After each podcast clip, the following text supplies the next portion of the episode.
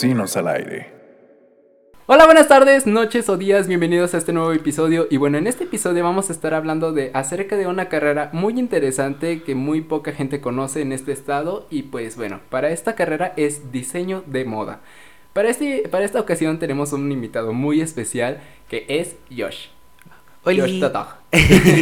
Hola. Hola.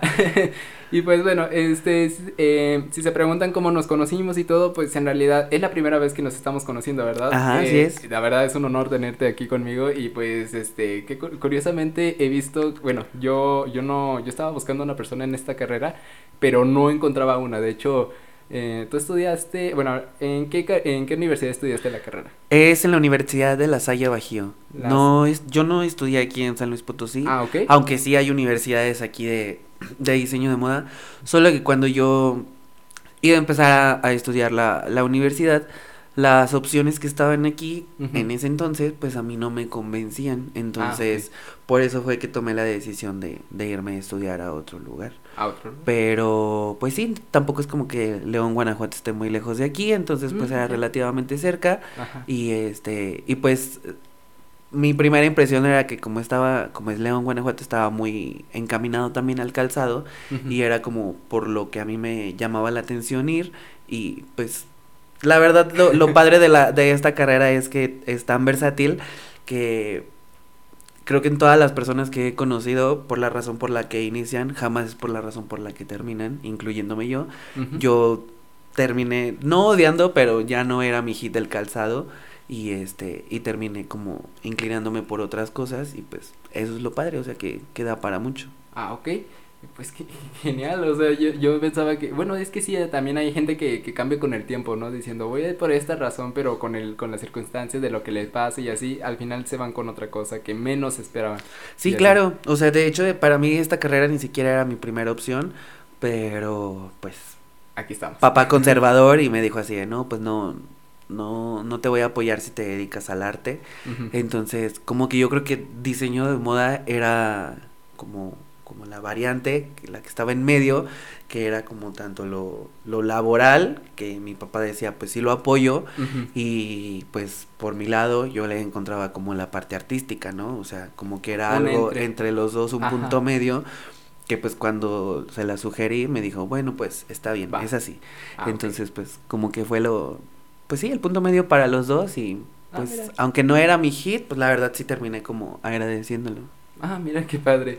Y bueno, en, en esto eh, es una tenemos que agradecerle a Steph porque ella fue la que la que me, me, me condujo hacia ti porque este yo te mencionaba sobre las universidades porque de hecho hay una universidad que se llama Marista Ajá. eh, ahí es donde se estudia y todo, y yo le decía, porque de hecho le- yo le preguntaba a otros invitados que, que sí conocían de esta, de esa universidad y todo, y me decían que sí, pero justo me decían que esas personas como que eran como, casi casi tenías que llenar como un formulario, porque decían, no, pues dime de qué trata, de qué trata este podcast y todo, y ya a ver, a ver si, si quiero entrar y todo. Y pues al final como que creo que, pues no, y, y pues la verdad pues muchas gracias por venir.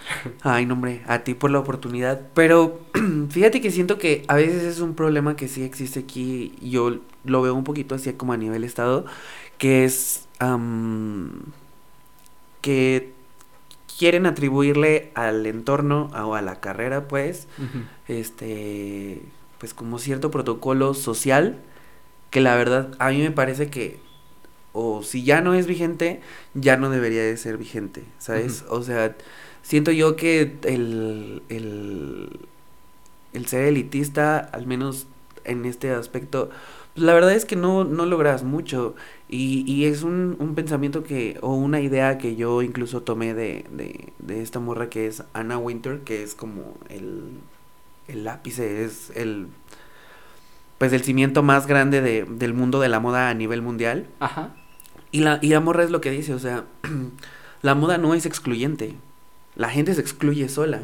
Sí, de hecho. ¿Entiendes? ¿Entiendes? O sea, claro que sí está, está muy, pues, fuerte, que te lanzan siempre como imágenes de, de, de, de un cuerpo con el que hay que cumplir o de un tipo de test con el que hay que Un cumplir. estereotipo. Pues Claro, si no es el cuerpo depilado, si no es el cuerpo delgado, si no es el cuerpo firme y estas cosas, pues o sea, no puedes usar esto, pero en realidad ese no es el mensaje.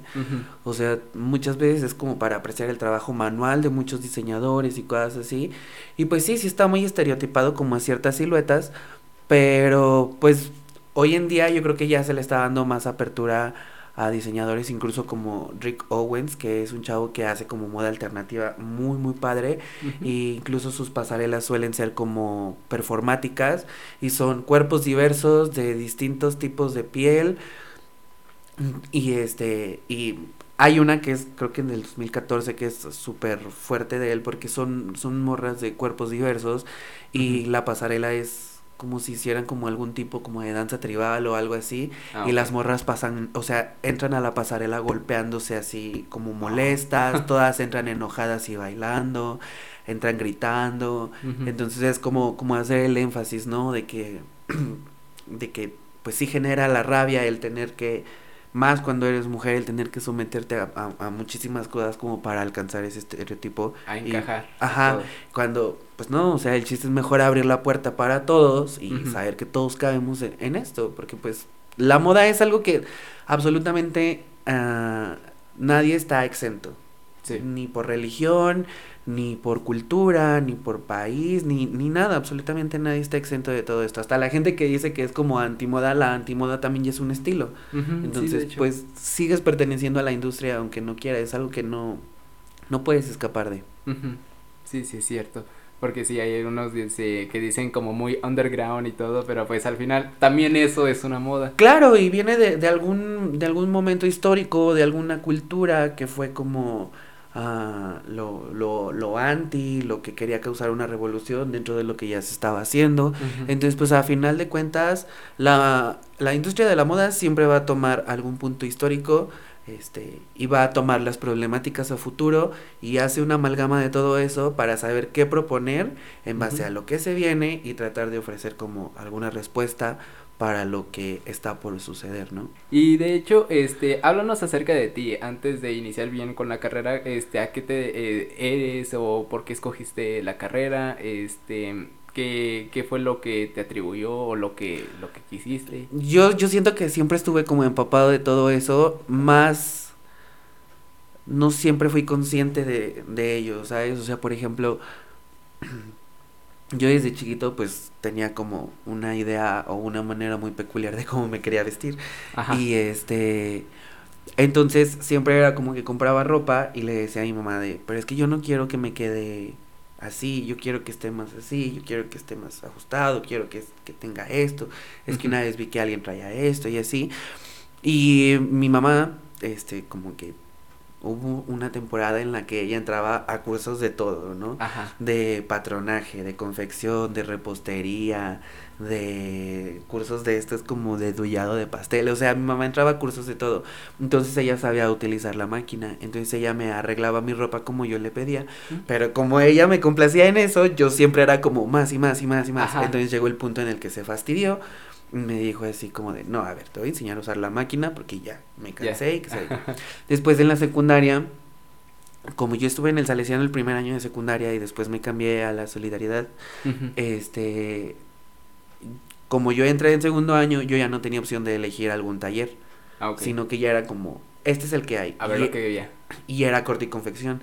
Sí. Y yo remilgué y odié y dije, en mi vida voy a volver a agarrar una máquina después de esta experiencia, en mi vida voy a tener que ver algo con esto después de esta experiencia, qué horror, que sabe qué. Pero pues la verdad es que siempre ha sido como algo que, que yo hacía. Yo conozco a Janet porque este, ella en el, está en el equipo de porra del que yo formé mucho tiempo y este incluso yo me ponía como con, con el entrenador a proponerle cosas como para los los Uniformes. los uniformes y a veces cuando él tenía como estas este pues sí como estas citas con la señora que le hacía los uniformes yo lo acompañaba para ver cómo se veía Ah, qué padre. entonces como que te digo que inconscientemente siempre estuve relacionado a y la verdad es que cuando estaba en, en el COBA estaba como en una época muy muy anarquista, estaba como en contra de todo, estaba bien peleado con, con el mundo y este y tanto que era, pues te digo, este punto medio tanto para mi papá y para mí de, de que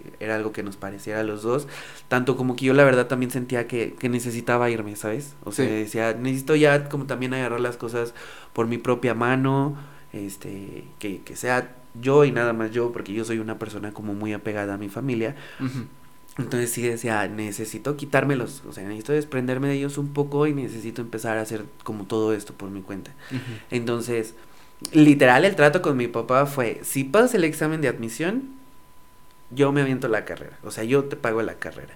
Porque, este, al menos la Salle, que fue la opción que yo, por la que yo opté, sí es una carrera, este, un poquito cara, ¿sabes? O sea, y más en el punto cuando eres foráneo, porque no es solo pagar la mensualidad, Sí, no, es también los, el este, DEPA, tienes que pagar tu DEPA, la renta, tienes que pagar pues con lo que comes y con lo que vas a, a vivir. O sea, mi papá el primer mes me dijo así como de, no, pues te, te, te dejo este dinero y creo que me dio como 3.500 Ujú. ya habiendo pagado todo y me dice, entonces, pues tú me vas diciendo qué onda. O sea, jamás, como yo tenía que comprar materiales y tenía que comprar un buen de cosas que me pedían y además, eso sí no se me hacía tan padre porque pues no, no es cualquier cosa, que o sea, tenías unas tijeras que eran como para cortar papel, unas para cortar tela, pero aparte tenías que tener lo mismo, pero por materia. Ah, ¿En serio? Ajá, entonces, pues no, no, o sea, creo que ahí era un gasto de más. Sí. Entonces yo creo que en el primer mes gasté como 10 mil pesos Ay, en serio. en puras cosas así. Ajá. Pero ya después, este, ese gasto sí lo ves como muchísimo más disminuido. Sí llega el punto en el que ya los profes ya ni siquiera se acuerdan si ese era tu material solo para su clase, Ajá. entonces pues, o sea, es, es, es ridículo, Sí, ¿sabes? sí, sí. Cuando son instituciones así, es, es, es un poquito absurdo que se pongan así. Y este. Pero la verdad es que en, en general podría decir que sí es, es una. Es una carrera un poquito sí cara. Pero la verdad es que sí. Aparte de que sí te da herramientas, sí te da puntos de exposición padres. Porque, o sea, por ejemplo. Hay, hay concursos que incluso tú participas siendo alumno, no egresado Ah, en esos concursos y los profes te, pues prácticamente digamos que te obligan, ¿no? A participar en esos concursos y este, y son a nivel internacional. Wow. Y, y obtienes, este, una amiga creo que ganó en calzado y se fue un viaje a Colombia, Ah, qué que, padre. ajá, por parte de, de la organización del concurso y, y, y tienes pues, la posibilidad de en las siguientes ediciones de los concursos, si tú decides abrir una marca, pues este pagar un stand y pues sí hay mucha gente que lo que lo que lo ve, o sea, sí te genera visibilidad de alguna manera. Y pues si tu onda es muy a, a todas esas cosas que, que, que los concursos te ofrecen, pues la verdad es que son buenas oportunidades. Yo participé en otra clase de concursos y este y la verdad es que pues sí, o sea, sí te dan como buen buena reputación o sí sí sí es algo que te da como una estabilidad para que puedas como llegar y presentarte con otras personas y decir, "No, pues tengo esto como parte de tu currículum" y es como de que pues sí genera peso. Ah, ya. Wow. ¿Y esos concursos han sido en Guanajuato, en el mismo lugar donde estudiabas, o tenías que irte a otro estado, por ejemplo, a Ciudad de México? No, no, no. Este, Creare, que es el de calzado y pues marroquinería de bolsas y así, es siempre es ahí en León. En los que yo participé por cuestiones de la universidad, creo que ya no son, ya no se hacen ahorita, Ah, pero en los que yo participé se llamaba Catrinas de la Salle y era un concurso meramente de la universidad que inició una maestra y este y es que como a mí me gusta más esta onda como como del del show, por así decirlo, Sí. Catrina se prestaba para eso. El chiste es que para principios de noviembre, este, con anticipación tenías que armar un equipo que fuera como el, el- la parte creativa, constaba de 10 personas que tenían que ser de la facultad, ¿no? Porque no solo era diseño de modas, era diseño de moda, era diseño gráfico, diseño industrial y diseño ambiental, que es el de interiores, pero así se le llamaba ahí. Y este, entonces tu equipo podría estar formado por las cuatro carreras, como tú lo quisieras armar por 10 personas. Y este, tenía, ellos te daban como un concepto, te daban como una idea, y tú tenías que elegir una musa o una historia a raíz de eso. Ah, ok. ¿Sabes? O sea, por ejemplo, a la primera vez que yo participé ya con un, con un equipo así, este, muy concreto, era como la moda a través de las décadas y cosas así, ¿no? Ah. Y, y, a mí me tocó el orientalismo de los años 20. Entonces, a partir de ahí tú tienes que buscar como todo lo que, todo el contexto que existía en ese entonces, y entonces de ahí puedes tomar cosas y, y tienes que tener una musa, tienes que hacer una Catrina basada en esa musa, pero la idea es que sea maximalista. Ah, ok. Entre más grande, entre más ostentosa, entre más llamativa sea. O sea, tenía. Era muy llevarlo a ese nivel, ¿sabes? Y tenías que preparar, o sea, era por filtros. Si les gustaba como tu propuesta en cuanto a ilustraciones y todo y así, este pasabas al, a la siguiente, que la siguiente era hacerla en físico, pero ya no solo era eso, tenías que hacer un performance de cuatro minutos y tenía que haber escenografías y o bailarines o personas que hicieran como todo este Modelos. ajá todas esas cosas. Ajá. pero la verdad es que se, como era algo maximalista sí se tornó algo caótico. Porque o sea estás hablando de que tu, tuvieron que poner una limitante de la altura de los tacones. Ah, porque el más alto era un tacón de un metro ¿En serio? Ajá. O sea, eh, eh, llegaba el punto en el que las. Uh, las morras que siempre hacían el papel de la Catrina. Ajá. Les tenías que pagar. Sí. Porque no cualquiera se lo aventaba. Porque sabían que era exponerse. Una morra este, traía un, un, un Pues sí, su vestuario también estaba súper grande y así. Y tambaleó un poquito con los zapatos y traía así como, como si fuera como un báculo, no sé. Y se quiso apoyar y se dislocó la clavícula de que se movió muy feo. ¿En serio?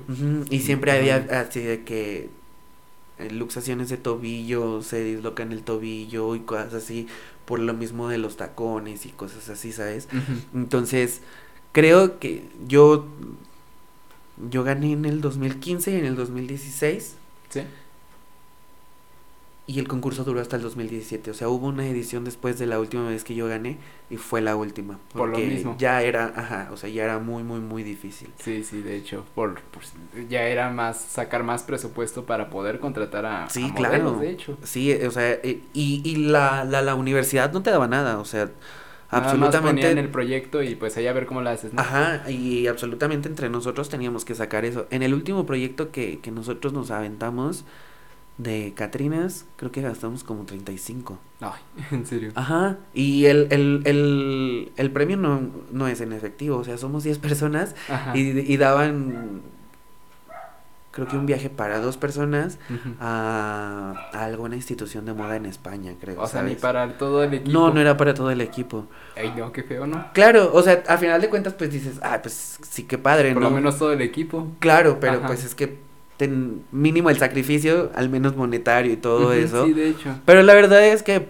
aunque, vuelvo a lo mismo, aunque, bueno, yo nunca quise aceptar los viajes y preferí como que los agarraran otras personas, el, el único año en el que se nos dio, porque en el otro, pues hubo un problema así como administrativo y así.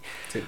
Pero la verdad es que el, el simple hecho de decir así como de, no, pues gané una edición de, de, de Catrinas, ya era como de, ah, ok, pues porque no, a final de cuentas, no dejas la uni. No. O sea, tienes el proyecto y, y siempre pasaba que yo creo que con tu Catrinas era un fin de semana y el fin de semana anterior estabas en parciales.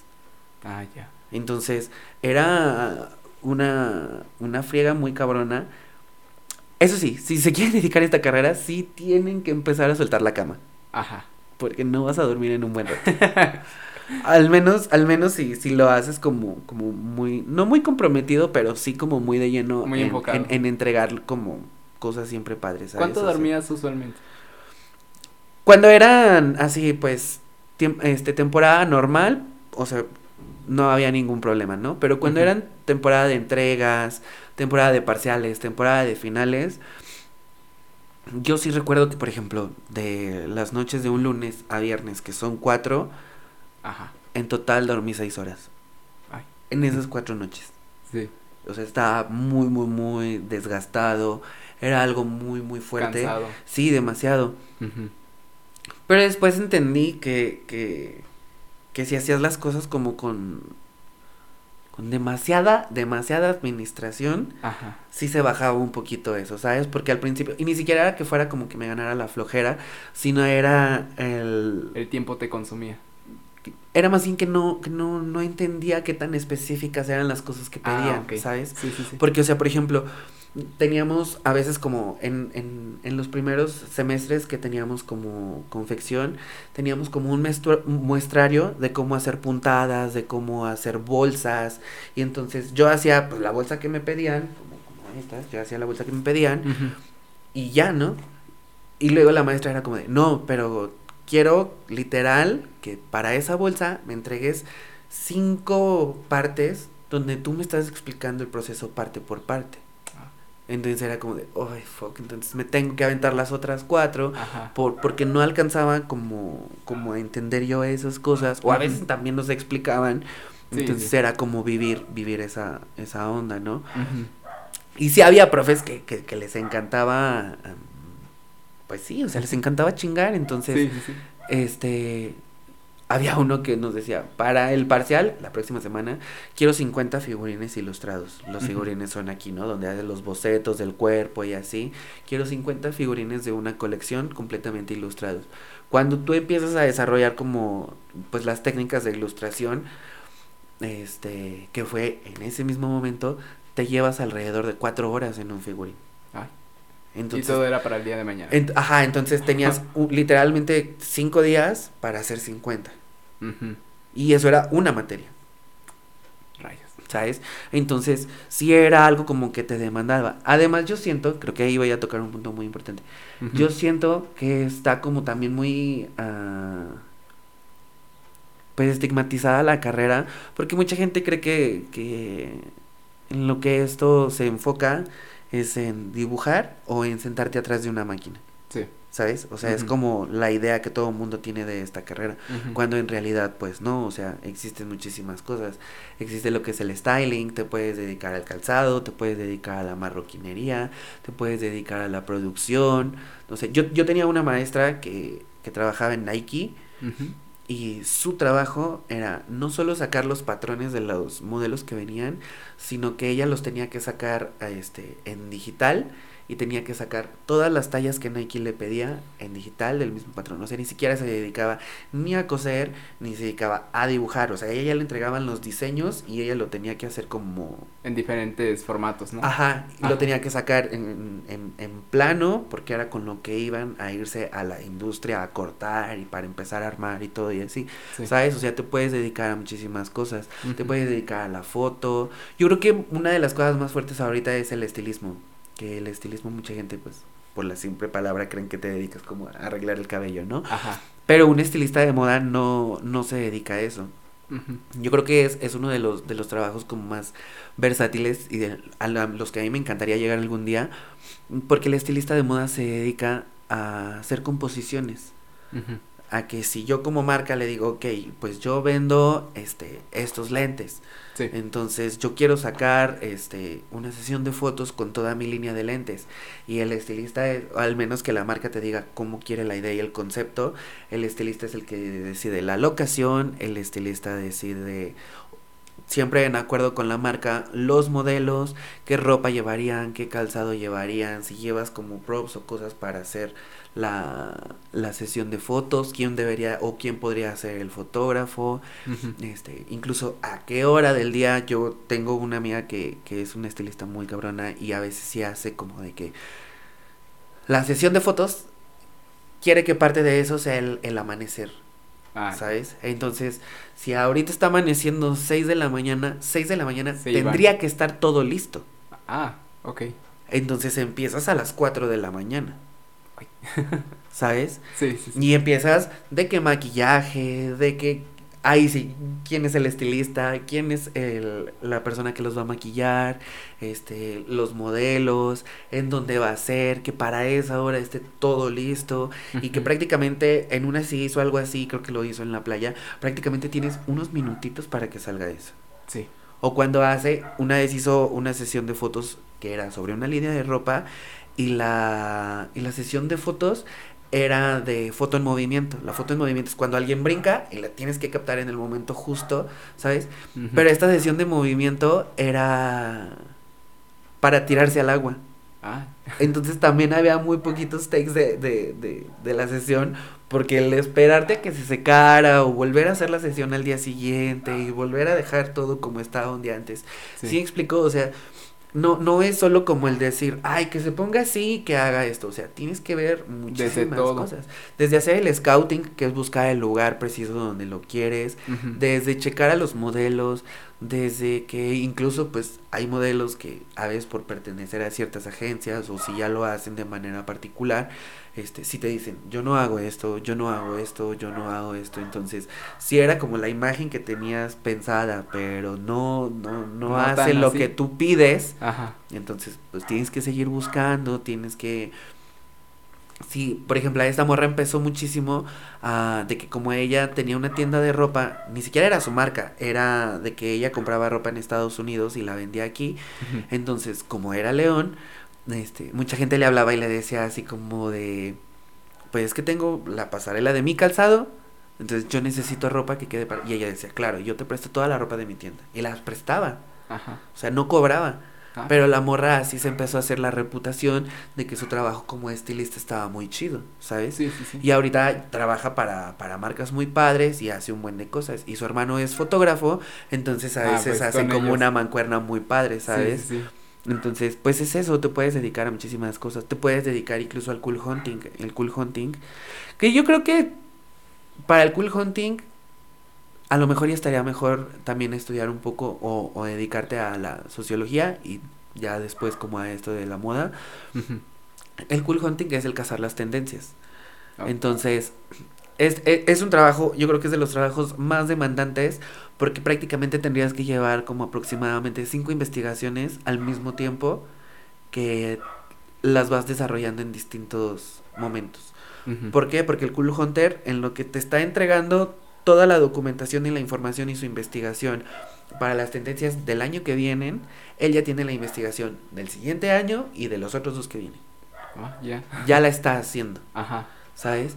Entonces, y tienes que hacer una investigación muy cabrona de qué es lo que está pasando, cuáles son las como las nuevas tendencias que puede haber en tecnología, este si, por ejemplo, los cool hunters eran los que y existen desde hace un, un buen de tiempo, era este pedo tienes que tener como muy mucho el, el, el en, tomar en cuenta como todo lo, lo histórico porque en cuanto al cool hunting por ejemplo en los años 30 no encontrabas hebillas ni herrajes. Ah, Toda la ropa era sin hebillas, sin herrajes, sin botones, porque ya tenían en cuenta que venía una Segunda Guerra Mundial. Entonces todo lo que era de metal se tenía que aprovechar para hacer armas. Sí. Entonces todas las propuestas que venían para, para la década de los 30, porque en el 39 creo que fue cuando empezó. Sí, creo que sí. No voy a eh, reprobar. este, ahí, este, entonces ahí era cuando se necesitaba todo eso, entonces las propuestas tenían que ser sin el uso de todo esto, ¿no? Entonces, o cuando ya empiezan, ah, no, creo que fue en el 49, creo que fue en el 49. Y entonces cuando ya empieza toda esta onda en los 60 de que pues como ya en el, en el, ya se habían dado en la madre y ya no había nada, pues la guerra es un muy gran negocio, porque pues a final de cuentas después de eso lo que la gente dice es, no sabemos cuánto tiempo nos queda, porque no sabemos si va a venir otra de estas. Y es el, el, el, el, querer consumir, el querer comprar, el, como ya no hay nada, porque ya le dimos en la madre a todo, es el volver a, a, a comprar. A construirse. Ajá, exacto. Entonces, por eso, en los 60 empieza como, como toda esta, 60, 70 empieza también toda esta onda de... del topper. ¿Sabes? Porque entonces había que volver a tener como todas estas cosas que eran, pues para el hogar, pero ya que fuera de un material, y entonces fue cuando también empezó el boom de la era del plástico, porque había que tener este, todas estas cosas, pero ya que no fueran de metal o ya que no fueran de cosas así, porque pues en cuanto vuelva a pasar esto, nos vas a privar de esto y tenemos que buscar una alternativa, ¿sabes? Sí. Entonces, es como toda esa onda. También fue cuando salió Barbie, porque entonces ya era como hacerles, hacerles entender a las mujeres que podían tener algún empleo y seguirse viendo femeninas y bonitas, ¿no? O sea, era como, como enseñarles esto a las niñas para que, pues, el día de mañana, si volvía a haber una guerra, este, pues tenías que eh, pues iban a, mandar a los vatos y ellas tenían que, que, dedicarse pues a trabajar y cosas así, como también fue en los años 20, que por eso también se hizo el corte como tipo flapper, para que las, las morras pudieran ir a, y ya no estaban acinturadas y pudieran ir a, a trabajar de una manera más cómoda, pero viéndose bien. Entonces es cuando Coco Chanel propone como todos estos. Entonces no nada más es que simplemente digas, ay, hice esto porque se me hace bonito, ¿sabes? Lleva una historia. Tiene, tiene una investigación detrás, ajá. O sea, tiene que ver con cultura, tiene que ver con historia, tiene que ver con, pues sí, con la sociedad, tiene que ver absolutamente con muchísimas cosas, ¿sabes? Sí, sí, sí. Wow. No, pues sí, de hecho, bien dicen que una imagen vale más que mil palabras. Sí, pues claro. Ahí es donde se refleja todo lo que ustedes hacen. Sí, totalmente. Es muy interesante porque de hecho también no solo es de, este, por ejemplo, hay veces en las que veo que toman fotos y todo y, y lo explican tan a detalle, a detalle que dicen, no, es que por esto lo escogí como a 45 grados la cámara para que se reflejara la persona, que se reflejara el sol y todo. Sí, exacto. Y es muy interesante eso y conocer la historia más que nada. Y pues bueno, es, es muy interesante todo. Sí. Y para esto, este, ¿te parece que iniciamos con algunas preguntas que, que tengo listas? Dale. Ok. Eh, mira, pues, eh, ¿en qué lugares eh, puedes trabajar? Si quieres como buscar algo que ya esté establecido como para llegar a algo seguro, mm, la verdad es que lo que tienes que hacer, y fue algo que yo no tuve la oportunidad de hacer porque pues no estaba aquí en San Luis. este, pero yo siento que sí te tienes como que empezar a, a, empapar o a rodear de la gente, pues del gremio que... está ahí. exacto, que es respecto al diseño. ¿Por qué? Porque si tú lo vives como desde tu experiencia, vas a decir, no hay. ¿Sabes? O hay muy pocos. Y luego te das cuenta que existen, este, pues ciertas marcas o ciertas personas que se dedican a esto y que han estado pues siempre ahí, pero como tú no estás rodeado del entorno, no te das cuenta, ¿no? O sea, te, te manejo mi, mi ejemplo, o sea, yo cuando conocí a Suec, yo creí que era simplemente una persona que tenía una tienda de diseño independiente. Sí. Y al principio sí era así, pero con esto de la pandemia, él decide empezar su marca y cuando su marca empieza como a agarrar más fuerza, este, me, yo ya había trabajado antes con él, entonces me dice así como de, oye, quiero que regreses porque quiero que ya te encargues tú de la producción, ¿sabes? Entonces, pues yo creo que mucha gente incluso no, no tomaría en cuenta que yo a lo que me dedico, o no tienen ni les pasa por aquí, que yo a lo que me dedico es a controlar la producción de una marca emergente, ¿sabes? ¿Qué hacemos desde bombers, desde crunix, hoodies, playeras, camisas, rompevientos, chamarras, este, pues sí con otro tipo de cortes y así. Y este, y pues existen existen muchas personas aquí en las que en las que te podrías como como inclinar y buscar este para todo eso. Sí hay campo de trabajo, sí está muy limitado, sí es muy poco, pero pues a final de cuentas o sea, yo literalmente lo que hice fue que, pues un día me fastidié, imprimí muchísimas veces mi currículum, busqué en internet todas las posibilidades de cosas, fui con las chicas de Almudena que se que tienen ellas tienen dos tienen como su atelier de vestidos de novia y tienen como su atelier de vestidos de noche Ah, Están también Mariana Penilla, que con ella también trabajé un año, y ella también hace vestidos de noche y hace este vestidos de novia. Está Ruth en Morati, que creo que Ruth fue incluso un tiempo maestra en la UNIT de diseño de modas. Este está Isabel Arrangel, está pues otras personas, creo que José Rocha también. Este, y José Rocha, pues creo que ya está como muy, muy. Pues sí, ya tiene mucho peso porque él ha, tenido una tienda de, de, de quinceañeras, pero pues es o sea, no nada más es una tienda en la que dices, ay, quiero este modelo, ¿sabes? O sea, José Rocha te hace como todo un estudio de tu tipo de cabello, de tu personalidad, de tu tono de piel, de en qué fecha va a ser tu, tu evento, y entonces él empieza a hacer un trabajo a base de eso, ¿sabes? Eh, yo creo que más bien el chiste es ese, o sea, que tengas tú bien identificado como a qué te quieres dedicar y ya con que eso le busques a fondo bien cabrón, porque sí, sí lo encuentras. Sí, de hecho. Y también en San Luis, especialmente San Luis, eh, digo, San Luis, eh, si hay trabajo o es recomendable o recomiendas más en irte a otro estado? Varía mucho en lo que quieras hacer. O sea, Ah, por ejemplo, yo sí he conocido personas que me dicen, aquí yo no puedo lo que yo quiero. Y pues hay, hay dos opciones, ¿no? Que para todo eso, que yo creo que es como la Ciudad de México y Guadalajara. Que son las que están Los como más-. Ah, Exacto, que son como los que están más abiertos a todo eso. Y pues hay muchísimo más. Pero entonces es por lo mismo que como hay muchísimo más, este, pues también va Va a va- exigir más demanda, ¿no? De Exacto. O va a sonar un- poquito como fuera de lugar quizás, pero No, adelante, adelante. pues también es que no, no, no, muy probablemente tu trabajo no llegue a tener tanto peso, ¿sabes? sí. Porque existen otras marcas que, que, que hacen cosas similares o más cabronas y este y, y no es por demeritarlo, sino porque pues como, como son ciudades que al menos en ese aspecto exigen, sí tienes que estar como muchísimo más comprometido, ¿sabes? Sí. O sea, tienes que, que estar a full en todo eso y, y, y pues nada, o sea, yo por la razón por la que, este, como que, sí también a veces digo, y si mejor me voy para allá y cosas así, pero la razón por la que me quedo aquí es porque he visto, este, otras marcas que también, este, prácticamente se podría decir que son emergentes y que hacen como cosas similares a lo que a mí me gustaría hacer. A final de cuentas no hacen lo que a mí me gustaría hacer, pero porque a mí me gustaría generar tanto ah, esa alternativa que sea como para el gremio del, del diseño de moda como para el gremio LGBT, porque es para a lo que yo voy a encauzar mi proyecto, ¿sabes? Sí. Entonces quiero tener un, un streetwear o empezar al menos con una línea de streetwear para la comunidad. Entonces, a mí lo que me gustaría sería pues prácticamente eso, ¿no? O sea, poder generar este esta alternativa de que tengas a la mano prendas que te que representen tu identidad o que sean más fieles a tu identidad, Sí. este y que sea cosas locales, o sea, que, que no tengas que, que verte en la necesidad de tener que Salir. ajá, para para conseguirlo.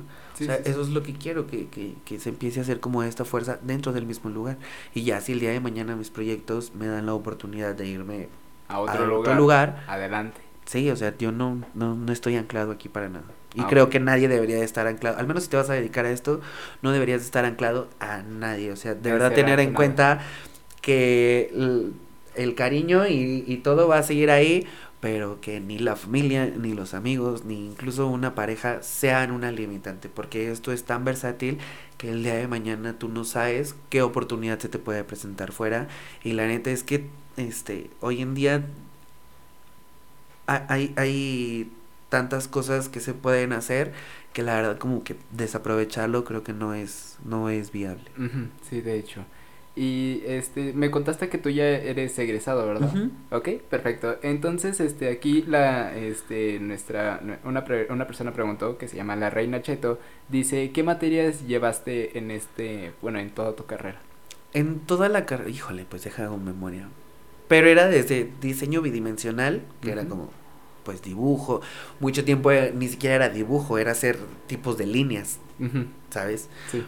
Este, llevé, ah, incluso también se- si se quieren dedicar a eso, pues también está muy padre. Eh, era como organización de eventos, pero era como, eh, eh, pues sí, ¿no? Dirigido a esto de, de diseño de moda. Ah. Y era como organizar pasarelas, cómo organizar eventos donde hubiera showrooms de distintas marcas, este, cómo, cómo hacer como toda esta clase de cosas. Llevé mm, creación de colecciones, llevé diseño de moda, llevé patronaje industrial.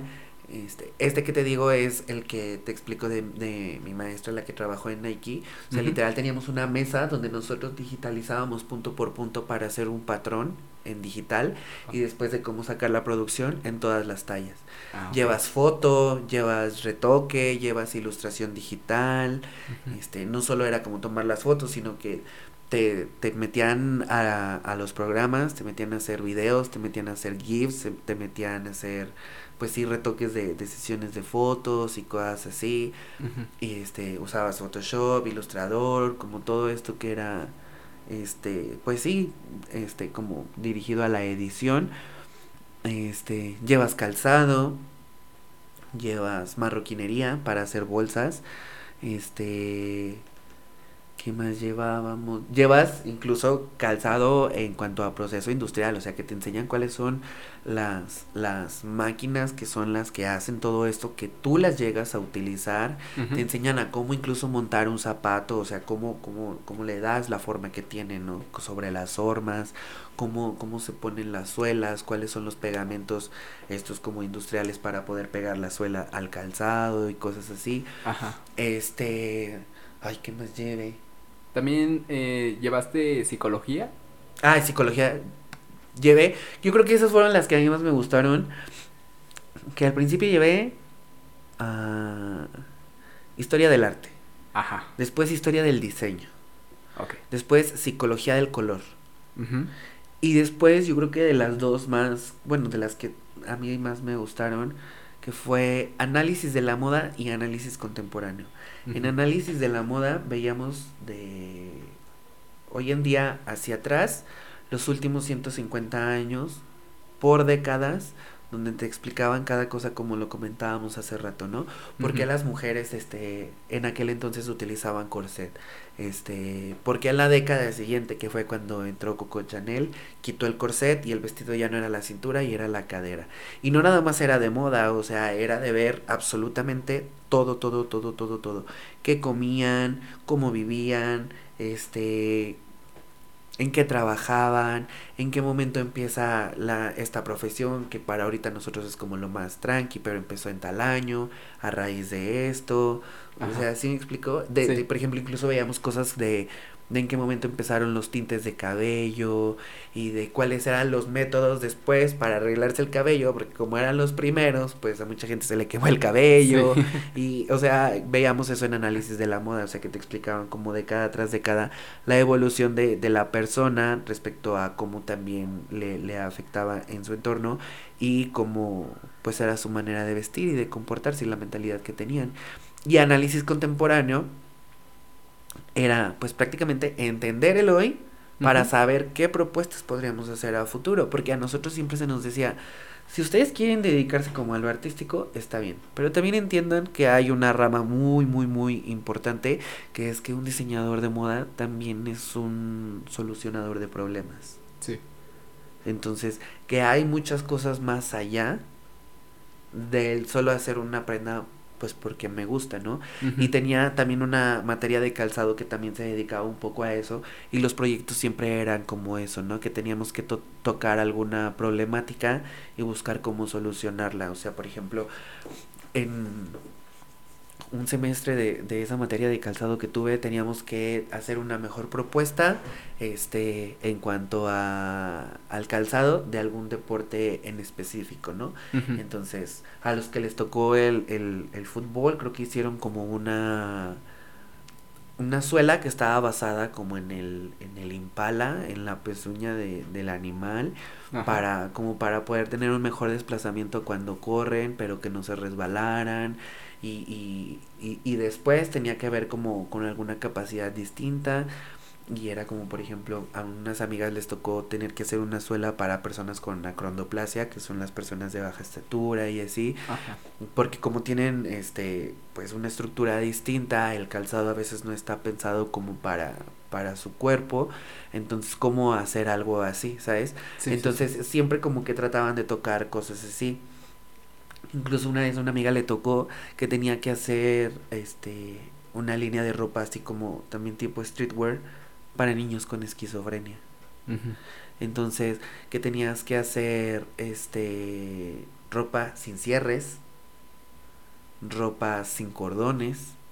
Ajá. Porque eran personas que cuando les podría dar como algún ataque o, o, o que podrían entrar como en algún tipo de crisis, podrían incluso utilizar eso como algún como algún tipo de pues digamos de arma como para lastimarse, ¿sabes? Sí, sí, sí. Entonces, como que teníamos que ver todo eso, ¿sabes? Tenías que darte cuenta y, y ni siquiera solo era como en resolver eso, tenías que darte cuenta que en, en, los materiales que estás proponiendo y en los tipos de, de, cortes que estás proponiendo y cosas así, tengan que ver con un nicho de mercado para que sea una, una prenda que realmente se venda. Uh -huh. Porque luego tú, por querer hacer eso, le quieres meter fibra de no sé qué y hacer sabe qué tanto y así. Y sí. estás haciendo una chamarra que en el, simplemente hacerla te cuesta mil pesos. ¿En cuánto vas a vender la chamarra? En dos mil quinientos. ¿Sabes? Y estamos hablando que muchísimas de las personas que tienen algún hijo con alguna situación en esquizofrenia están dedicándole tanto a medicamentos, a terapias, a, a, a tantas cosas así, que, o sea, no, no le puedes a... dar otro, otro gasto así de grande como una facilidad, porque es una facilidad a lo mejor en cuanto a, a vestirse. Exacto, pero no es una facilidad económica. Uh -huh. y, y en el caso de una persona que pudiera pagarse eso, hay personas que, que, que, se ven en esas circunstancias y ni siquiera tienen para pagar medicamentos o ni siquiera tienen para pagar una a, a, asesoría o terapia o cosas así respecto a una persona, ¿sabes? Entonces, sí. si era algo que nos hacía como bajarnos de la nube y decir, no, güey, a ver, porque entiende que estas personas no tienen para consumir esto, o no les da para esto, o estas personas sí, o si tú quieres hacer para personas que realmente tengan dinero, entiende que las personas que realmente tienen dinero no compran en México. Sí, es cierto. Entonces, ese es un nicho de mercado que no te va a voltear a ver a menos de que tú ya seas una persona demasiado bien parada en ese entorno. Uh -huh. Entonces, como que sí tenías que aterrizarlo y verlo tal cual, porque si te vas, te digo, a lo meramente artístico, no hombre, pues tú de Braya si quieres hacer esta línea de ropa y quieres sacar esta prenda o quieres hacer este artefacto con la propuesta como más innovadora y es como, de, ok, ¿para quién va dirigido? Esas personas invierten la cantidad de, de, de dinero en, en, una prenda o en un artefacto como en lo que tú estás proponiendo, siendo un diseñador emergente, un diseñador local. Uh -huh. O sea, tienes que pensar en todo eso, porque la verdad, si no, pues estás creando puros elefantes blancos. Sí, de hecho. ¿Sabes? O sea, entonces tienes que tener como muchísimo eso en, en mente. Muy enfocado hacia qué personas van a ir. sí, todo. claro, entre más aterrizado esté, menos problemas se te van a presentar, ¿sabes? Cuando te anticipas a todos esos problemas, este todo va a salir mejor. Claro, o sea, uh -huh. menos trabas vas a tener en el camino, pero que esté bien pensado, o sea, puede ser el mejor soñador, pero si la neta no lo aterrizas chido, no, no te pues va sí. a servir mucho. Ajá. Pues bueno, sí es cierto, porque de hecho, pues sí, hay gente que a veces, eh, no solamente en esto, sino a veces pienso, he visto que que sacan con cosas diciendo, no, es que esto va a ser bien chido y todo, y le haces nada más una simple pregunta y todo se destruye para claro. él y todo, pero sí es, es importante poder analizar bien desde cero este y ver en de diferentes perspectivas para ver para qué va, cómo lo va a recibir la persona, cómo lo va a hacer o cómo lo puedes hacer tú para que sea más económico el pago y todo y, o sea, sí tiene mucho y por eso creo yo que bueno, creo yo que, que sí tarda mucho en entregarse un proyecto en especial de ropa, ¿no? Sí, claro, y no es cualquier cosa. Y yo siento que también, uh, independientemente de, de lo que sea que vayas a hacer, tienes que estar como siempre muy, muy consciente de que una vez creo que escuché, creo que Jimena Sariñana decía eso, que cuando tú entregas un producto a las personas, siendo, por ejemplo, ella una canción, ¿no? O tú una prenda o una línea de ropa, deja de ser tuyo. Uh -huh. Ya no te pertenece, ya es de la gente. Sí. ¿Sabes? Nosotros hemos visto prendas de las que yo me encargo de, de realizar en producción, que luego hay gente que, que, ya las cortó para hacerlas un top, o que hay un chavo que, que, que, que, se rodea muy cerca de nosotros y que siempre le pone piedras a toda su ropa, entonces veíamos las playeras que nosotros hacíamos con piedras. Y, y, y eso, o sea, ya no te pertenece y tienes que también ser súper consciente de que no, no, no, va a encajar siempre en todo mundo. O sea, que hay gente que dice que está increíble, como hay gente que te va a, a de, desmerecer la prenda en la primera oportunidad que tenga porque no es su estilo. Y tener la, la, la, la cabeza para decir, él no es mi nicho de mercado, simplemente, uh -huh. y ya. Porque luego alguien te, te suelta un, un, comentario y es como de, ay, no, mi proyecto no sirve, porque ve lo que le están diciendo. No, hombre, o sea, y personas general, o sea, si te vas a dedicar a esto y el día de mañana vas a sacar un proyecto como similar a lo que hemos comentado, hay que tener muy bien en cuenta que muy probablemente tu familia y tus amigos no son tus mejores clientes. Y está bien. Sí. Porque a final de cuentas, qué triste que vayas a hacer un proyecto como para complacerlos, porque entonces no es como tan bien pensado. Y también, pues no le des el peso de, de, de eso. O sea, cuando Suek empezó la marca, él sí fue lo que me dijo. O sea, obvio, la primera línea de playeras que saqué sí se fue en mis amigos. La segunda ya no. La tercera menos. Pero hoy en día tenemos la oportunidad de, de mandar ropa a Costa Rica, de mandar ropa a Canadá. ¿Sí me explico? O sea, a final de cuentas, esto. Esto agarra como su propio curso y que jamás como que te aferres a que tiene que acabar de cierta manera porque lo más probable es que no sea así. Sí, de hecho. Y pues sí, de hecho, este, y en sí, entonces hay más oportunidad de irte al extranjero que trabajar aquí o cómo sería? Yo siento que, que, que, ah, bueno, hablando de las experiencias que yo he visto, que sí es como 50-50. Ah. Sí empieza a haber aquí como más oportunidad de trabajo en ese aspecto. Yo siento que incluso San Luis sí es un lugar que, que apoya el, el consumo local. No como uno quisiera que fuera, pero que a comparación de otros lugares sí apoya el consumo local. Pero sí creo que debería de haber como mm, más lugares de exposición que estén bien pensados, porque incluso a veces sí, sí llegan a haber lugares de exposición, pero, pero no tienen una buena logística, entonces eso también a ti te, te, te perjudica, en el punto de que como hay un evento en el que tú estás participando como tal, pero no tiene una logística padre, este, pues la gente ya no le presta la misma atención a tu, a tu proyecto, ¿sabes? Pero sí creo que, que, que, se empieza a apoyar aquí el, el, el, talento local en cuanto a eso. Y, y no, hombre, también hay, hay en otros, en otros lados, creo que, o sea, por ejemplo, Brasil sí es un lugar que mucha gente consume lo que ahí mismo se hace en cuanto a moda.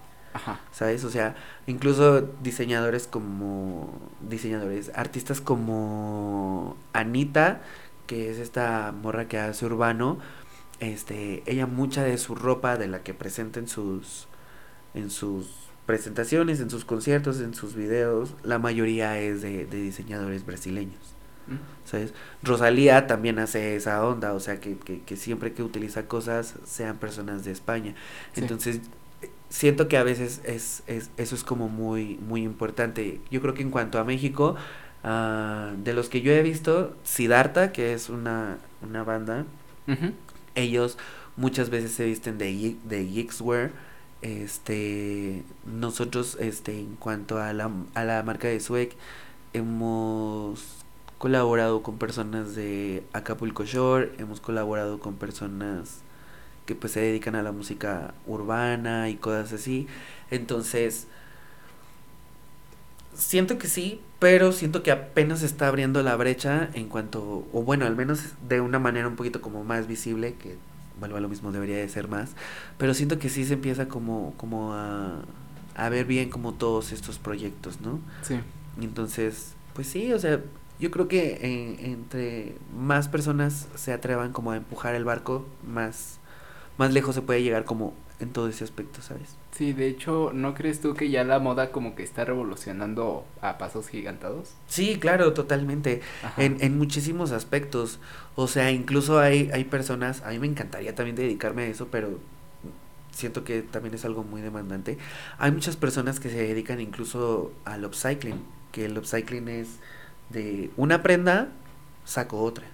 Ah, ok. ¿sabes? Uh -huh. Yo tengo una amiga en León que eso no, no me lo ha concretado ella, pero es como mi suposición que respecto a una, a una situación que tuvo en un intercambio de, de, de la universidad por parte de la carrera, este, la morra se dedicó a hacer eso.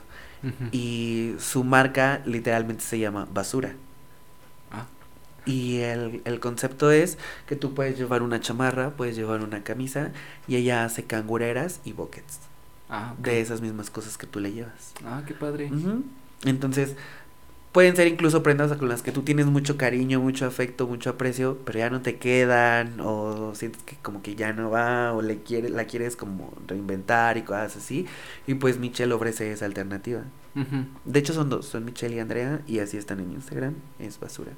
Y pues a mí se me hace padre porque pues a final de cuentas este sigues teniendo otra clase de prendas, sigues teniendo otros accesorios y este pero no, no, no contaminas tanto, porque a final de cuentas la industria de la moda es la segunda más contaminante del mundo. Entonces, sí, y por ejemplo, tengo una, una conocida que, que es la, la encargada de Sara, y este y hace poco platiqué con ella y ella nos, no, nos explicaba que sí, incluso a ellos ya se les están este, imponiendo muchísimas medidas y muchísimos protocolos para desde en las tiendas hasta en los talleres que tienen este de que ya no tienen que contaminar tanto. Nada más que ahora todo Inditex ya no está considerado esto de el fast fashion no ya les ganó Shane por ah, la demanda y este y por lo barata que es la ropa y así pero a final de cuentas pues de que se tienen que implementar todas estas cosas no sé si has visto que incluso está esta situación del desierto de Atacama, creo que se llama. Ay, no lo, no lo reconozco. Es un desierto en Chile. Ajá. Y se volvió un tiradero de ropa. Ah, sí. Ajá. O sea, el, el desierto, parte del desierto está tapizado de ropa. Ah. Que han ido a aventar. Sí. Porque ya no tienen dónde venderla, porque ya, o es ropa ya reusada, pero no deja de estar el bulto ahí y ya nadie la utiliza. Entonces se empiezan como a buscar esta clase de, de, de lugares donde se puedan hacer esa clase de cosas. Y a final de cuentas pues es un chingo de contaminación. Sí, sí, sí, de hecho. Y regresando un poquito a, lo, a, a tu época de, de, estar estudiando la carrera, eh, ¿cómo eran tus exámenes? Este, ¿qué, ¿Qué tan difíciles eran o eran sencillos o Yo, yo lo veo en que dependía de, de por dónde o por qué clase de materia era, ¿sabes? O sea, por ejemplo, yo creo que era Ah, yo creo que tenía las tres. No sé si solo son esas tres, pero al menos tenía esas tres. Que era analítica, práctica y teórica. La manera en la que era la carrera. Porque práctica, pues había cosas como en calzado, cosas como en acabados finos, que tenías que entregar prendas, que tenías que entregar cosas así específicas, ¿sabes? este, un par de zapatos, un par de tenis, un vestido, un pantalón, una chamarra, tenías que entregar cosas esto respecto a los parciales y cosas así, ¿no? Sí. Teórico, porque pues era estas cosas como de que te digo de, de, análisis de la moda, ¿no? O sea, que tenías que decir, explícame cómo era la vestimenta de los años 40. O explícame qué sucesos pasaron en los años este 50 que afectaron a la industria del calzado, que afectaron a la industria de la marroquinería, que, o sea, como todas esas cosas. O, o mencióname el, el sociólogo o filósofo que, empezó a meter esta onda incluso del, o, o, esta filosofía del Kintsukuroi y, y cómo se relacionó con la moda, o sea, ¿sabes? Te, te, te hablaba de, de, culturas y de filosofías y de un buen de cosas así, o sea, vuelvo a lo mismo, no nada más era como estar sentado atrás de una máquina. Y, y analíticas, porque pues incluso, pues también, ¿no? O sea, tenías que hacer como cosas de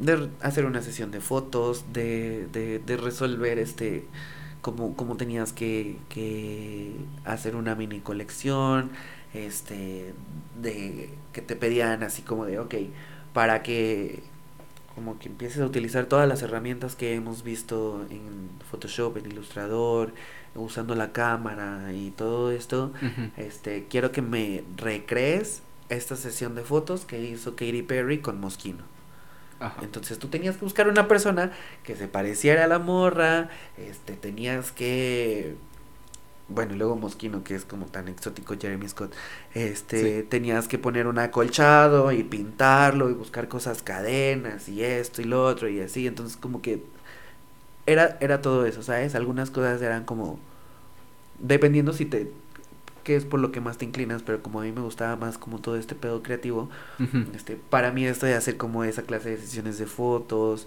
y cosas así era lo que a mí se me hacía como X. Hombre, eso ahorita lo saco en, en, en, un día, saco todo eso.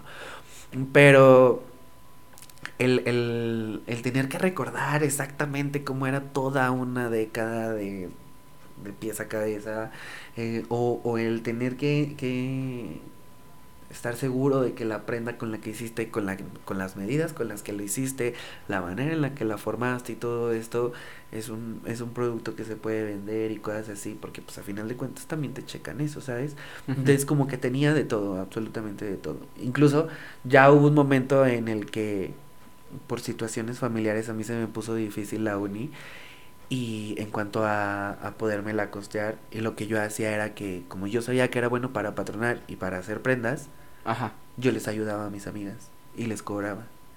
Entonces, con eso yo sacaba para poder pagar mensualidades y cosas así.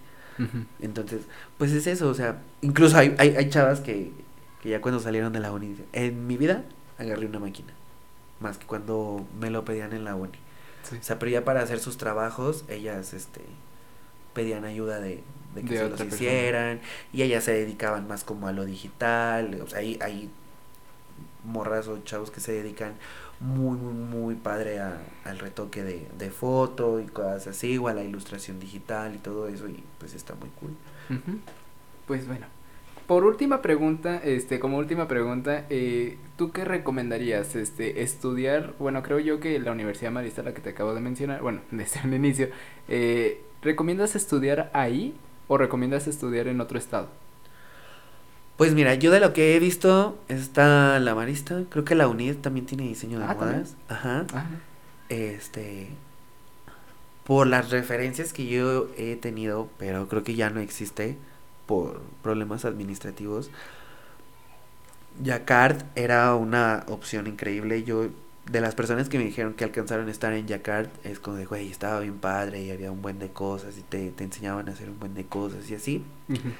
Y creo que la Sofía Barata también estaba. Pero creo que de eso solo queda la Marista y la UNID. Y la verdad es que si tienen la oportunidad, o sea, si tienen los medios de cómo lograrlo, estaría cool que se vayan a otro lado.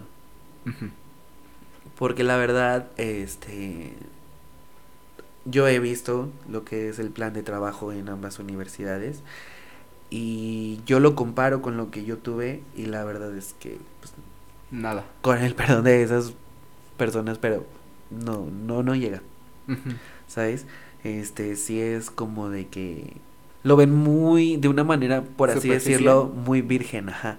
o sea lo ven como con cosas súper básicas súper sencillas que que no tengo, a lo mejor iban iniciando y no es por, por tirar brea, pero o sea, lo que yo voy es que yo siento que pues tiene que ser como toda carrera, ¿no? Que en el momento en el que termines la carrera, lo que aprendiste todo ese tiempo ahí sea una preparación, al menos laboral, para lo que te vas a ir a encontrar allá afuera. Sí. ¿Sabes? O sea, no que me enseñaste algo y resulta que cuando yo salgo me doy cuenta que lo que yo aprendí hace 10 años que ya no se utilizan esos métodos, esas técnicas, esas cosas. Sí, sí, sí. ¿Sabes? Y voy a decir a lo mejor algo muy específico de algo que a lo mejor no me vas a entender. No. Pero, por ejemplo, yo algo con lo que ahorita estoy un poquitín peleado, por así decirlo, es con que la gente trabaje con el libro del 6C. El libro del 6C es un libro como que te explica de manera industrial cómo sacar patrones. Ajá. ¿Sabes? Pero yo siento que ya ha avanzado tanto, que se han encontrado como tantas maneras de cómo hacer cosas, aunque sean industriales, pero como, pues con un mejor modus operandi, que a mí esa, esa línea de libros, pues sí, sí se me hace un poquito obsoleta. ¿Sabes? O sea, yo pienso, o al menos veo y digo, pues en lugares en los que yo he ido a buscar trabajo o en los que yo tengo referencia de cómo trabajan estas cosas, no ni por, ni por error utilizan la referencia de trabajar con esa línea de libros. ¿Sabes? Ajá. Entonces, eso es a lo que voy, o sea, que no desmerezco a la gente que trabaje con eso, pero a lo que yo voy es de que si están preparando a nuevas personas para hacer eso, mínimo que sea con cosas más actuales, ¿sabes? O sea, mínimo que sea con cosas con las que ellos puedan estar familiarizados, que el día de mañana lleguen a otro lugar y este... Y, y, y puedan trabajarlo, puedan solucionarlo. Incluso a mí me pasó que cuando yo llegué a, a, estudio a trabajar con SUEC, este, teníamos maneras muy distintas de trabajar esas cosas, pero en cuanto yo le explicaba las mías y él me explicaba las suyas, hicimos una amalgama de las cosas. ¿Sabes? Y fue como, ok, esto lo vamos a hacer como tú lo sabes hacer, Joshua. Y esto lo vamos a hacer así como yo te digo. Y esto va a ser así, y así, y así, y así. Pero al final de cuentas sí tenía como cosas en común. Sí. Pero luego hubo algo que yo no recordaba y él no sabía cómo hacer. Y dijimos, pues vamos a agarrar el libro del 6 a ver si, si, Si sale si nos da algo. Ajá. Aparte de que no lo entendimos, o sea, hicimos coraje porque era como de, yo para qué necesito esto si yo lo que quiero sacar es esta parte. ¿Sí me Sí. explico? O sea, como que ya no, no aplica tan chido, la verdad. Entonces, pues sí, o sea, yo siento que, que si tiene la oportunidad, que, que soy consciente de que sí es muy difícil porque tengas que pagar estadía, cómo mantenerte y aparte, este, Los materiales. ajá, y más que nada porque no es una carrera barata y pues porque pues está bien cabrón a veces vivir en otro lado, ¿no? A menos Sí. de que tengan la facilidad de que tengan familiares viviendo en ese lugar y este, pero pues yo recomendaría que mejor se fueran a otro lugar. Porque a veces yo siento, bueno, no es de como estar así de, de, de, de este tono, pero como que yo siento que como que San Luis aún le falta mucho por, por ver, ¿no? Sí, claro. O sea, por ejemplo, para serte sincero, ah, y cuando yo lo digo, como que mucha gente no me lo cree, pero para serte sincero, León es mil veces más conservador que aquí. ¿Ah, sí? Muchísimo más. Ah, ok. Pero en León tienen una cultura de trabajar. Yo se lo. Yo se lo relaciono a. Pues que siempre han sido. Este. Pues el lugar número uno, al menos nacionalmente, del calzado. Tiene una cultura para trabajar increíble. O sea, ahí la gente se para temprano a que en lo que sea, a partirse la madre y a ver qué sale y a ver qué. Y existe como este pedo que, que, que son. Unos no, pero otros sí sanamente competitivos, ¿sabes? Sí. y que se exigen y que buscan como qué hacer y qué, qué, qué más, ¿sabes? Y yo Sí. siento que aquí son, somos, somos un poquito huevones, Somos un poquito esperar a que otro se mueva para entonces ya yo doy el, el siguiente paso y, y cositas así. Pero la verdad es que yo creo que, que, que San Luis sí es un poquito más disidente. En, en muchos aspectos que incluso León, o sea, ya sé que no me tengo que meter en esas cosas, pero sí ves cosas muy, ah, ¿cómo te diré? No obsoletas, pero cosas muy conservadoras Ujú. en, en, incluso hasta en cómo resolver un, cualquier trabajo de los que te menciono, ¿sabes? O sea, que se van muchísimo como por, por lo que ya está establecido, que si van a sacar un nuevo modelo de calzado, muy probablemente no te halles algo que sea como innovador o fresco, ¿sabes? In- in- innovador ya nada es, pero que sea como algo un poquito más contemporáneo. Y yo a veces sí veo en los diseñadores de aquí que, que, que, o sea, que en cuanto a ejecución, falta muchísimo.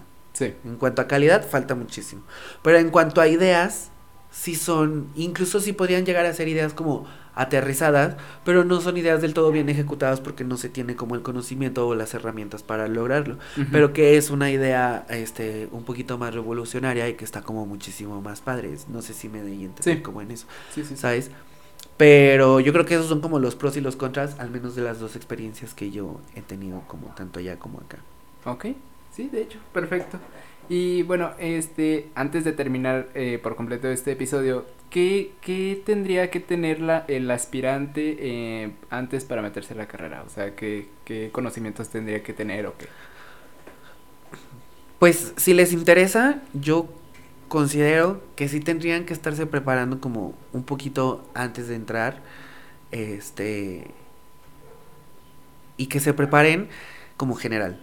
Que no solo sea en lo que a mí me gusta. Que no solo sea en lo que a mí me, me, me late, lo que a mí me llama la atención. Tener una mente abierta. Totalmente. Y tener este, la idea de que tienen que ser adaptables adaptables a cualquier situación. Este, que, que, que, que si tengan una mentalidad muy abierta y que incluso las cosas que no les gusten, las cosas como, o, o la clase de cosas a las que digan, no, pues a mí no me gusta hacer esto, yo no, no me late tanto este estilo, no me laten tanto estas cosas, este aspecto a trabajar. O sea, que sí sean como súper adaptables y que sean súper abiertos de poder hacer cualquier cosa. Porque incluso luego no te puedes dar cuenta, o sea, por ejemplo, yo jamás me di cuenta que para lo que yo tenía aptitudes era como para, pues sí, como para la producción de ropa y era algo que yo no buscaba, Sí. ¿sabes? Pero entonces dije, ay, pues a mí esto es lo que me está generando, este, dinero. Y no es porque lo frivolice, pero pues la verdad es que yo sí necesito una entrada continua para entonces luego poderme dedicar a mis proyectos que son a lo mejor un poquito para un nicho más específico, que no son como tanto para lo lo pues sí, lo tradicional, lo que, lo que es como más público, ¿sabes? Sí, sí, sí. Es, ese fue un, un, consejo que yo recibí cuando, cuando estaba en todo esto, ¿no? Si lo que tú quieres hacer son pasteles, que los pasteles son para una ocasión especial, está bien. Pero vende pan caliente. Vende pan caliente porque, por ejemplo, hacer playeras, las playeras se venden como pan caliente. Sí. Entonces, tienes un ingreso continuo para poder hacer algo más grande. Que te da que te da estabilidad para que tú puedas entonces que en el momento que ya tienes un poquito más esta estabilidad no solo económica, pero, o sea, sí económica, pero no, precisamente por el dinero, sino porque te da, pues, que, que, no te estén faltando cosas, incluso dentro de tu mismo trabajo y así. Entonces ya te da un poquito más, el, el, yo considero que es el privilegio de que puedas pensar entonces, o que puedas tener el tiempo para entonces pensar en tus proyectos que son un poquito más más específicos, que son más arriesgados, que no son para todo el público, ¿sabes? O sea, yo quiero hacer este proyecto que te digo que es de streetwear, pero es el primer caballito de guerra. yo quiero aventar otras tres, cuatro cosas que tengo más adelante después de ese. Pero ese para mí ese va a ser como mi pan caliente, ¿sabes? Para yo después dedicarme a hacer otras cosas que sean más específicas. Ok, sí, y espero que, que en un futuro ya este vea y diga, oh, Joshua este lo logró. Ay, sí. Su pan caliente está caliente. Sí, totalmente. Ojalá y así sea. Y duerman mucho, duerman mucho, duerman mucho, duerman mucho y tengan disciplina para todas las cosas, porque la verdad esto tiene tanto que si no se disciplinan y no tienen rutinas, aunque yo odio las rutinas, pero si tienes que tener ciertas rutinas para hacer algunas cosas, porque si no, esto que demanda tantas horas y esto que, siempre tiene tantas trabas, no va a salir. Entonces, investiguen, infórmense, sean adaptables, sean abiertos, duerman un chingo y tengan una, al menos una, una disciplina para hacer las cosas. Sí, de hecho. Y ya por último, por último, este, ¿tú qué consejo darías para, pues, de vida, para, para la audiencia? Un consejo de vida para, para, híjole. En general. Yo creo que más que nada es como tener la responsabilidad de las cosas. El tener la responsabilidad y la claridad de las cosas. A lo que voy es de que ser responsable de decir, ok, ah, y ser claro de decir, ok, tengo que entender que esto a veces como culpamos, ¿no? O, o, o, es muy fácil como señalar las situaciones por las que vivimos y nosotros justificarnos detrás de esas situaciones, ¿no? Y yo puedo decir, ok, esto me pasó, o esto incluso podría decir, este, me quisieron hacer, pero no justifica lo que yo soy, no, no se supone que yo era la persona que era en ese entonces hoy en día. Entonces puedo como aprender de esta situación y, y, y, saber que pues las situaciones adversas como que son cosas que, que, que a final de cuentas están ahí, que no estás exento de que te pasen. Y que pues tienes que sacar siempre lo mejor de ello. O sea, yo cuando regresé de León, la verdad es que caí en un en un episodio de, de depresión horrible. Este, y fue porque dentro de, de, de, mi de mi experiencia en la uni, como que la verdad me rodeé de personas que no son malas, por eso te digo, o sea, yo creo que hubiera dicho de personas horribles, pero hoy que lo veo con, con esto que les digo, o sea, no son malas, simplemente no eran las personas indicadas con las que yo me tenía que relacionar en ese entonces. Sí. Y por darle mucho peso a lo que esas personas me dijeron, este, yo me, me tiré al suelo horrible. Entonces ya después entendí precisamente eso, que yo no soy una persona mala, que ellos no eran personas malas, pero que simplemente no era el momento en el que teníamos que haber coincidido, o que a lo mejor y sí porque me estaba enseñando algo, ¿no? No, no, no siempre decir el, el todo pasa por algo. Yo no creo que todo pase por algo, porque a veces hay cosas que, que, que no veías venir. Pero sí el que tengas la inteligencia de decir, ¿qué puedo agarrar de esto? ¿Qué puedo tomar de esto? Y lo demás, si no me sirve, va para atrás como la sal. Pero ¿qué puedo tomar de esto y que, y que me deja de experiencia para que el día de mañana yo pueda detectar una situación así y ya sé qué hacer? Y cuando, cuando tomas todas esas situaciones, de verdad no hay algo que, que te frene. Sí. ¿Sabes? O sea, yo, yo, yo suelo ser muy así. O sea, que ya cuando, cuando me empiezan a decir de que es que diseñas una vez me dijeron así, ¿no? Diseñas para prostitutas. No. ¿Qué cosas? Claro, y al final de cuentas, ¿sabes qué? Es que es su opinión. No me define, eso es a lo que voy. Es su opinión, no me define. Y a lo mejor va voy a encontrar una persona que diga, no mames, esto era lo que estaba buscando. Y punto. Sí, de hecho. Y ya no pasa nada.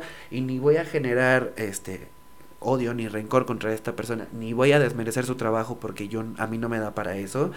Y lo único que voy a hacer es que si a la otra persona le gustó, le voy a agradecer y ojalá y en, en la vida siga pasando que lo que yo siga proponiendo le siga gustando. Y si no, pues avanzar, o sea, jamás como que clavarnos con las cosas porque eso es demasiado desgaste de energía que puedes invertir en nuevos proyectos o en ti mismo. Sí, de hecho, perfecto. Muy buen consejo, de hecho. este, y bueno, entonces, pues ya con esto finalizamos eh, este, este bonito episodio y de verdad se me hizo muy interesante esta carrera. De verdad es una de las cosas que cuando yo no tenía pensado en seguirle a esto, porque te digo que esto era una, bueno, una prueba piloto.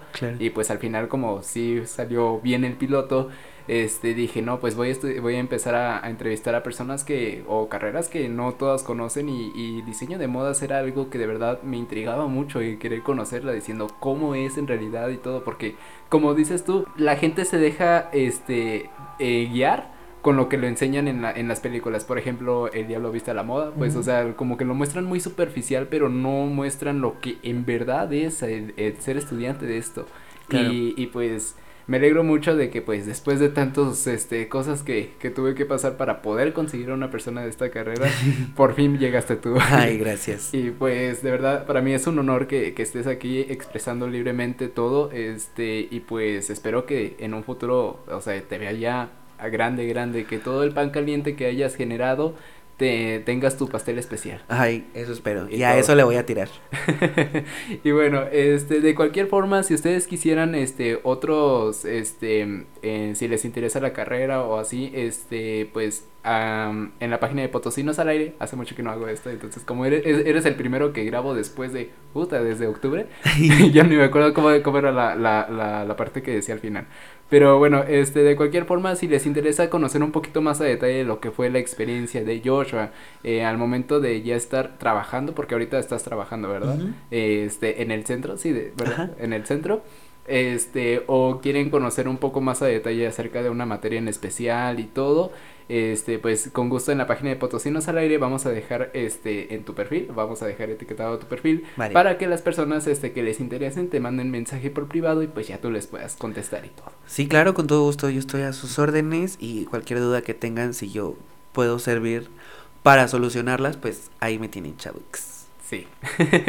¿Algo más que quisieras decir o preguntar? Lo no, nada. Simplemente darte las gracias por la oportunidad. No, de que